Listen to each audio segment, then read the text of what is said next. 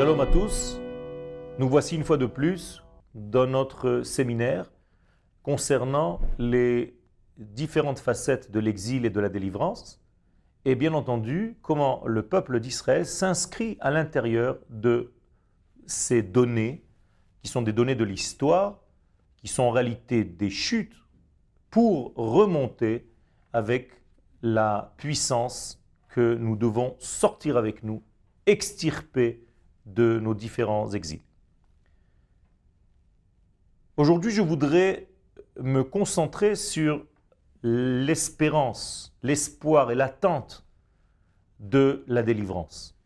Est-ce que l'espoir de la délivrance, est-ce que la forme expectative de la délivrance nous donne un relief différent? Est-ce que ça rajoute quelque chose concernant la délivrance elle-même Avec des mots simples, est-ce que en attendant la délivrance, ça accélère le processus? Ou bien est-ce que l'attente de la délivrance est un sujet qui est complètement différent de la délivrance elle-même? J'ai choisi un texte du Rav Harlap Zatzal. Je vous avais dit que nous allons développer nos thèmes par rapport à ses écrits. Et il traite de ce sujet. Il appelle donc ce cours Hatzipia Shelha Yeshua. La valeur Erka Shel Hatzipia la Yeshua. Quelle est la valeur de cette attente? Avant de commencer nous devons comprendre que le mot tzipia en hébreu ne veut pas dire seulement une attente, mais veut dire aussi une manière de voir, visualiser, regarder, observer. Litzpot en hébreu, à l'infinitif, c'est-à-dire que la tzipia, le Yeshua, ne se traduit plus donc seulement comme une attente de la délivrance, mais comme une vision, une capacité à entrevoir la délivrance d'Israël dans les événements de l'actualité, dans les événements de l'histoire, dans les événements de tout ce qui se passe en réalité autour de nous et à l'intérieur de nous-mêmes. Est-ce que nous avons les yeux pour voir des degrés qui apparemment sont des degrés naturels du temps qui passe, et des événements qui sont à l'intérieur de ce temps-là? Ou bien, est-ce qu'il s'agit là plutôt d'une façon qu'a l'Éternel de faire avancer le processus de la délivrance, habillé bien entendu dans ces éléments de la nature. Le Rav nous, dit donc, la valeur intrinsèque qui se trouve dans cette attente j'allais dire, dans cette attente visuelle, dans cette manière d'entrevoir, de prévoir, de voir dans les événements comment Akadosh Baruch fait avancer sa Géoula, eh bien cette attente-là, cette vision-là, Yoter Elion Me'erech Hagilui Shela Yeshua Atzma. Le Rav nous dit que c'est supérieur à la délivrance elle-même, réelle, physique, lorsqu'elle va se réaliser véritablement, de facto, dans notre monde. Comment est-ce possible? L'attente de la délivrance est plus en relief, plus importante que la délivrance elle-même. Quel est le sens de ces paroles donc du Rav Harlap Le Rav explique tout de suite Sheken hayeshua ibilti. Le Rav nous dit cela parce que effectivement la délivrance est infinie. Pourquoi est-ce qu'elle est infinie? Mais Tout simplement parce que nous avons face à nous, les hommes, nous avons face à nous l'infini. C'est-à-dire que l'homme ne peut jamais arriver au bout, car le bout n'existe pas. Tout ce qui est devant nous, c'est de l'ordre de l'infini. Et ce que nous faisons durant notre vie, c'est tout simplement essayer d'intégrer des morceaux, j'allais dire, d'infini, des parcelles d'infini, mais l'infini reste toujours dans son infinité.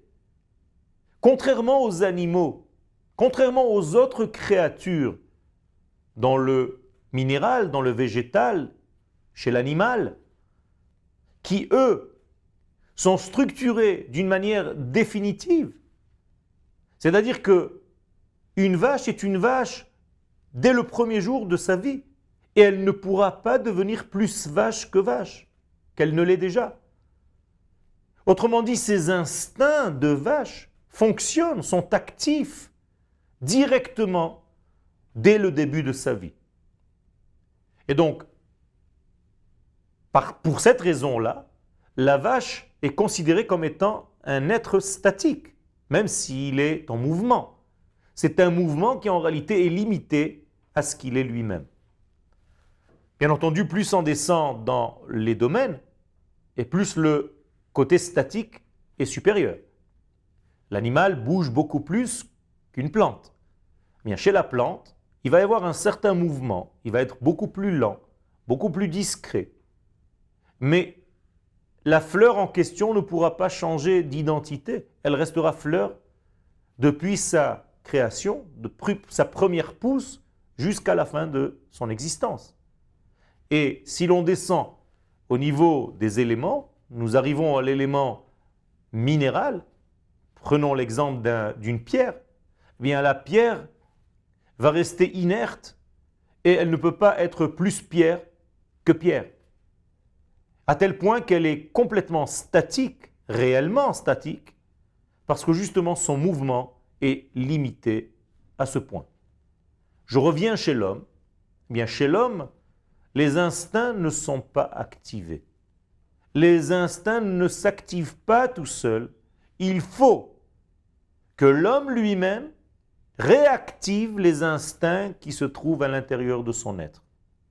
Akadosh Baruch Hu nous a créés avec ces instincts, mais ces instincts sont à l'intérieur au plus profond de notre être, et on ne peut pas les sortir, les mettre à jour, si ce n'est par la participation de l'homme lui-même dans cette élaboration.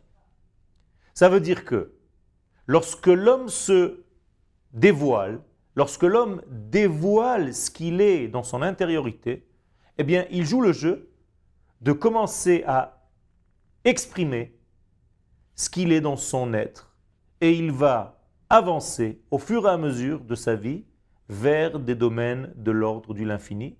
Et donc, étant donné que c'est de l'ordre de l'infini, eh son avancée est illimitée et par ce fait, l'homme ne s'appelle pas statique, mais celui qui marche.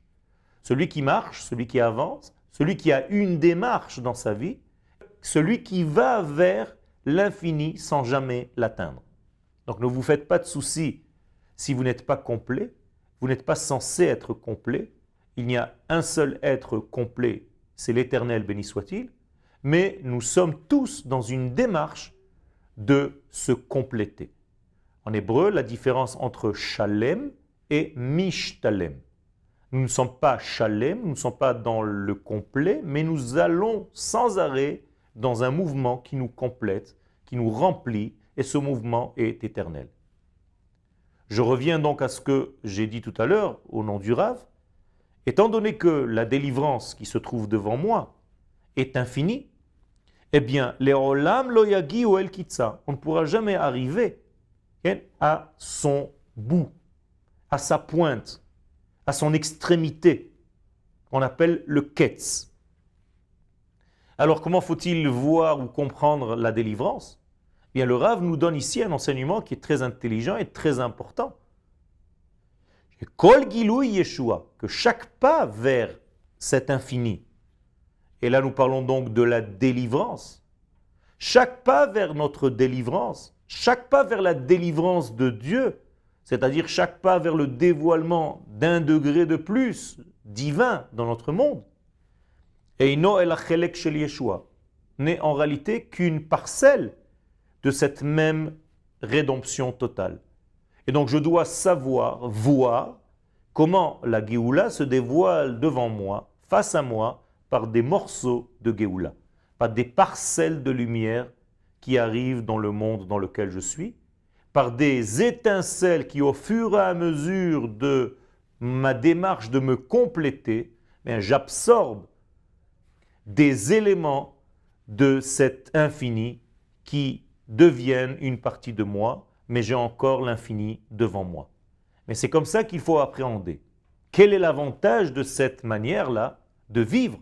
Ben, Tout simplement d'abord que l'homme ne tombe pas dans une dépression, de croire que la Géoula, que la rédemption d'Israël est une question de date.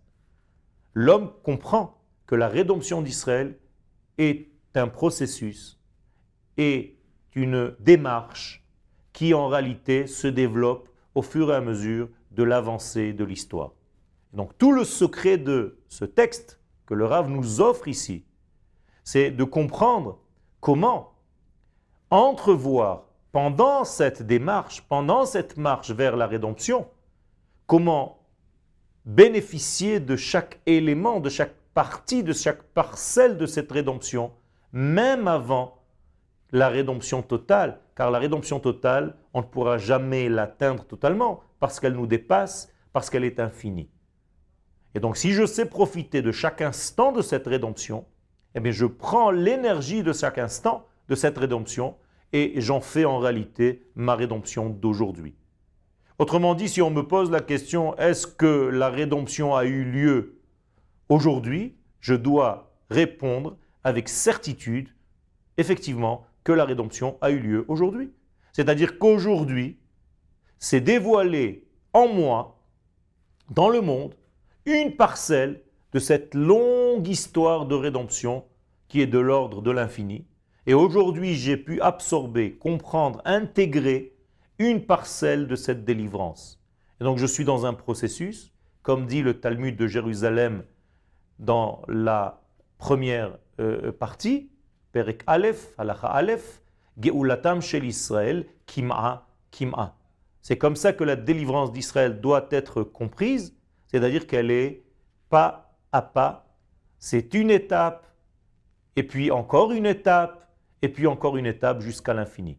Et donc nous sommes dans une échelle de valeur que nous grimpons sur cette échelle chaque jour un petit peu plus, mais en n'attendant pas seulement une date, en sachant que tous les éléments jusqu'à cette date en question font partie complètement de cette même délivrance. Et donc il ne s'agit pas seulement d'attendre un ta'arich, une date, mais de comprendre que nous sommes dans un processus. En hébreu, lo ta'arich et la ta'halich. Ce n'est pas une date, c'est un degré de processus, un degré d'escalier, un degré de monter chaque fois et d'absorber, d'intégrer et de digérer la Géoula d'aujourd'hui la Géoula de cet instant. Comme si je tirais une corde en réalité, et cette corde est infinie, mais chaque fois que j'ai tiré encore un mètre de cette corde, eh bien ce mètre est déjà dans mon domaine. Et donc j'ai déjà réussi à prendre quelque chose de cette longue et infinie corde. Et c'est pour ça, et pas par hasard, que l'une des expressions messianiques, c'est les cordes du Mashiach. Chevle Mashiach. Autrement dit, on peut le comprendre comme vous avez l'habitude peut-être de le traduire comme étant donné les épreuves, la souffrance de l'accouchement, de l'enfantement du Mashiach, du messianisme, mais on peut aussi le traduire comme étant une corde, c'est-à-dire que tout le messianisme est une longue corde que nous, les hommes d'Israël, et l'humanité tout entière par nous, devons tirer à chaque fois et chaque fois que j'ai tiré encore 10 cm de cette corde, eh bien, j'ai encore 10 cm de Géoula, de rédemption dans ma vie. Donc cette rédemption est un long chemin et pas à pas, c'est comme si je mangeais, j'absorbais une nourriture et chaque fois que j'absorbe cette nourriture, je dois la digérer, je dois arriver à vivre selon le degré dans lequel je suis maintenant et continuer de progresser sans arrêt dans un mouvement qui va vers l'infini. Ou la les choix. Donc le Rav revient à ce qu'il a dit au début de son cours, cette attente de la délivrance. Elle englobe toute l'infinité de cette délivrance. Comment est-ce possible? On vient de dire que ce n'est pas possible. C'est vrai au niveau de l'action, mais au niveau de la pensée, étant donné que je rêve de cette rédemption, étant donné que je rêve de cette Géoula, étant donné que je rêve de cette libération, eh bien dans mon fantasme, j'allais dire, je peux entrevoir des choses qui sont de l'ordre de l'infini, même si de facto, dans la réalité, ces choses-là ne seront pas aussi fortes lorsqu'elles apparaîtront. J'explique d'une autre façon. Ça veut dire que lorsque je rêve du messianisme d'Israël, je peux imaginer des choses qui vont être beaucoup plus fortes, beaucoup plus grandes, avec un sentiment de supériorité par rapport à la chose elle-même lorsqu'elle apparaîtra réellement dans la vie. Un exemple, si j'attends un grand voyage et je prépare ce grand voyage, eh bien je suis excité à l'idée de ce grand voyage dans ma pensée, alors que lors du voyage lui-même, lorsque je le réaliserai réellement dans ma vie, eh peut-être qu'il n'aura pas la même portée au niveau de moi-même, il sera en réalité limité aux vêtements qu'il portera le jour de son dévoilement. C'est-à-dire que les choses vont être bien limitées, bien structurées dans l'espace, dans le temps, et dans ma façon de les appréhender. Alors que dans mon idée, les choses étaient beaucoup plus grandes, beaucoup plus excitantes. Et c'est la même chose au niveau de la rédemption d'Israël. Notre idée est tellement grande par rapport à cette rédemption que parfois lorsque la rédemption arrive, et donc comme j'ai expliqué tout à l'heure, elle arrive pas à pas, on a du mal à croire et à comprendre et à être convaincu que ce qui est en train d'arriver devant moi fait partie de cette rédemption. Pourquoi? Tout simplement parce que dans ma pensée, c'était beaucoup plus fort, alors que lorsque c'est en train d'apparaître réellement dans la réalité, je me dis, mais c'est ça que j'attendais? Je suis un petit peu déçu, parfois un petit peu plus, et parfois très déçu.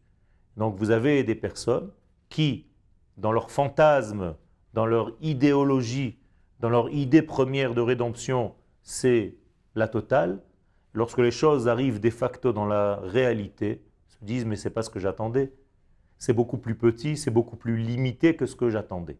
C'est comme ça qu'on nous devons voir que notre réalisation au niveau de notre peuple, il faut savoir voir les choses parce que nous avons déjà pensé à ces choses-là et surtout lorsque ces choses s'habillent dans la réalité, il faut savoir c'est exactement ce que moi, dans mes idées, j'avais prévu, mais qu'en réalité, lorsque ça se dévoile dans mon monde matériel, ça s'imprègne des choses que je vois devant moi aujourd'hui. Et donc même si ces choses-là me déçoivent, entre guillemets, je dois savoir avec les yeux de l'éternité, voir que ces choses-là font partie du cheminement de la délivrance complète. Todarabah.